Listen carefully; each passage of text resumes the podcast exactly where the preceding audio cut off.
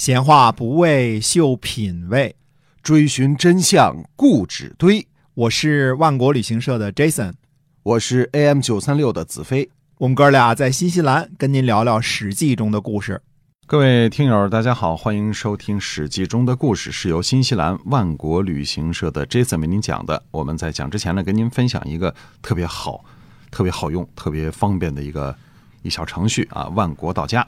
哎，这个是我们现在万国旅行社生产自救的一个呃产品啊。嗯那么万国到家呢，就是把新西兰的新鲜的海鲜、牛羊肉、嗯水果这些个东西呢，卖到中国去。对，哎，嗯那保证啊，以万国的旅行社的二十三年的信誉保证，货品呢肯定是新鲜啊，都是最好的。然后我们使用顺丰快递直接寄到您的家里去、对啊。有是有信誉的这样的商家哈。对你下单呢，就是找到万国到家，你要在微信当中呢搜索“万国到家”，嗯，然后呢点击追随我们的公众号，进入我们的商城啊，随便逛逛，嗯然后就可以看到。记住，一定要选择直邮中国的产品，因为有一半以上的产品呢都是在本地销售的，对啊，所以您要选择直邮中国或者包邮中国的这个产品，付钱呢就是用微信支付就可以了，对啊，非常的简单。对，因为新西兰本地的这些个，不管是新鲜的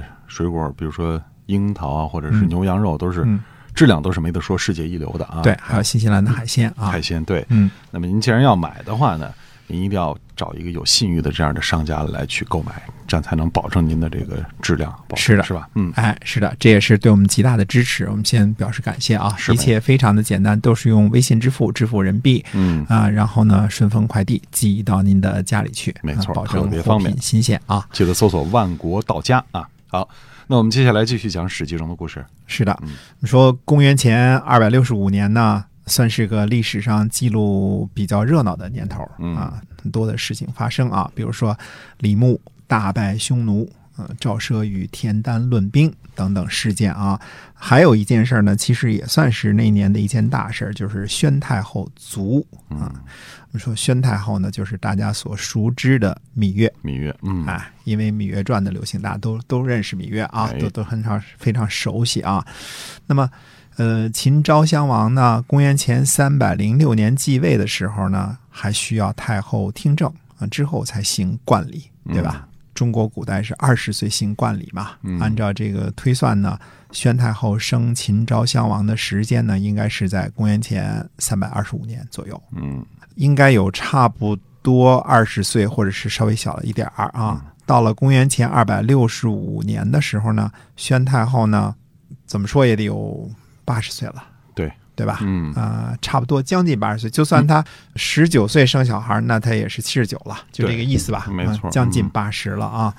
所以芈月老太后呢，应该算是高寿了。嗯哎，那时候能活到八十或者接近八十，那应该是寿命不短了。哎，嗯宣太后呢和魏冉一样，也在不久前呢被褫夺了权力，已经不是政治局常委了。嗯不过呢，到了年老力衰的时候，也许不需要那么样贪恋权位了。嗯啊，这也不一定啊，这不是一个普遍规律啊。有时候年纪越大，这个越贪图这个权力啊，这样的人呢，历史上也罕见不鲜。没错，嗯，因为权力能带来好处啊。你想喝豆浆喝豆浆，想吃油条吃油条，没人哎敢管你啊。哎嗯，这是这是肯定的好处啊。呃，这位宣太后呢，也有自己的一点欲望啊。这个她有个相好的叫魏丑夫。嗯哎，这秦国够开放的啊。其实这说起来就不是一个开放的问题，而是没有先例。因为宣太后是历史上有太后称号记载的第一人，也就是第一位啊代替年轻国君处理政事的太后。嗯在此之前呢，没有这种太后和太后这个帮助辅政的现象发生。对人们在认识事物啊，都是逐渐认识的嗯啊。对于新鲜事物呢，有的时候不清楚怎么回事儿，不可能有先见之明啊。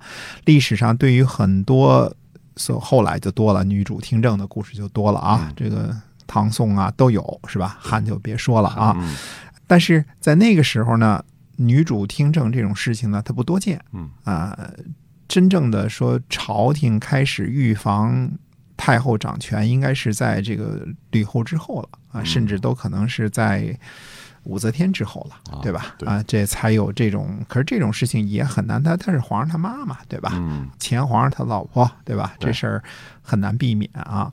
那就好比说，还有一个可以说的就是汉朝的时候啊，外戚闹得很厉害，嗯，对吧？以后我们都会讲啊，以后到了汉文帝、汉武帝的时候会讲这些事情啊。可是，在之前说为什么就没有呢？那之前的时候他没有这种集权制的中央集权制的这种现象。嗯啊、透过一个亲戚关系，外戚嘛，就是舅舅，对吧？哎哎，就可以这个拥有朝中的大权，他就没有这种现象发生，所以也没有人可能有预见性，嗯对吧？嗯那后来的朝代就都引以为戒了，对对吧？但是宣太后那时候呢，她没有人规定说太后应该做什么或者不应该做什么，对吧？嗯那宣太后的儿子是国君，呃，弟弟是魏冉，呃，有他们撑腰，找个男朋友，谅谁也不敢说个不字儿。哎，这倒是啊，什么事儿都得有个先例啊。哎，不要说这个秦的后宫比较开放啊，似乎也是事实。嗯后来秦始皇的妈妈，呃，也找了个情儿，嗯嫪毐，嫪毐啊对那更有名儿啊，啊也生了俩儿子啊对。最后嫪毐有名儿是因为谋反，所以嗯被诛杀了啊，那是一大段故事，后来我们还会讲啊。这位宣太后的欲望是什么呢？她在大病将死的时候呢，发了道命令，说要让她这情儿魏丑夫为他殉葬。嗯，那这可要命了，那魏丑夫肯定不乐意啊。是啊，嗯搁谁谁也不愿意，对吧？啊啊，魏丑夫呢很担心，于是呢，呃，雍瑞就去见宣太后，就问他，看这个问的很有技巧啊。嗯他说：“您认为人死之后会有知觉吗？”那宣太后回答说：“没有。”嗯嗯，雍瑞呢又说，如果太后的神明明明知道死后没有知觉，为什么要把自己生前所爱的人陪葬在没有知觉的死者旁边呢？嗯那宣太后应该回答说有知觉才对啊。哎嗯，雍瑞还有后一句跟着呢，呃，就怕宣太后后悔啊啊，对吧？雍瑞说呢，说如果死者有知觉，那先王已经在地下愤怒很久了吧？嗯嗯，太后那时候补救自己的错误都来不及，哪里还有时间宠幸魏丑夫啊？哎，你瞧这话说的啊，就是死后有没有知觉都不应该让魏丑夫陪葬哈。哎，对喽嗯，哎，宣太后呢也是个明白事理的人，说善这事儿呢就作罢了。呃，那这事儿呢，这个雍瑞呢，其实他是他这地方运用了逻辑啊，这个逻辑是个强大的武器啊。嗯，对，一般对于说明白事理的人，使用武器，使用这个逻辑这个武器啊，那是个非常好用的啊嗯，因为只要简单的呃一加二等于三这些事儿跟你说清楚了，一般人都会明白的啊。当然遇见混的，你就干脆别说了，他什么都不听嘛，对吧？嗯？呃，可见在这种位高权重的人呐，即使到了年老昏聩的时候啊，也还是欲念无穷的。啊、你以宣太后为例啊，生前荣华富贵是吧？呃，私生活方面又有义渠王，至少还有一个魏丑夫，嗯活到将近八十的寿命，一辈子富贵，对吧？呃，临死了还要让情人殉葬。呃，无论活得多么风光，也依旧是欲望的奴隶。呃嗯其实也挺可怜的啊。这就是宣太后这段故事。那么宣太后一死，范雎先生就放心了。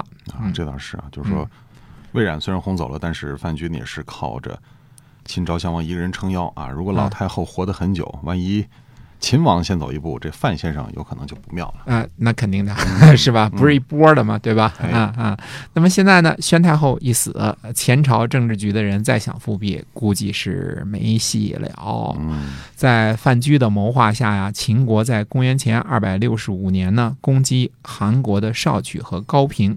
少曲在什么地方不知道，高平应该就是韩国上党的一部分。后来的长平之战就发生在离这儿不远的地方，高平呢又叫长平啊，所以。秦国呢一直在执行范雎先生的远交近攻的政策。我们这儿说一下啊，说那既然现在已经攻取了高平，为什么还有之后的长平之战？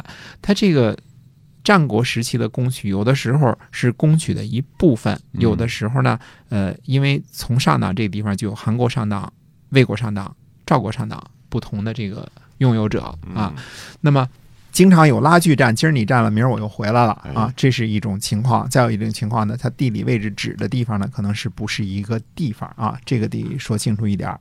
那么范雎先生呢，现在是春风得意，嗯嗯，可以这么说啊。嗯嗯、不过呢，使用的还是那个假名字张禄。嗯，所以诸侯呢都知道秦昭襄王最近呢重用了一位张禄张先生，非常得宠，但是谁都不知道他的底细。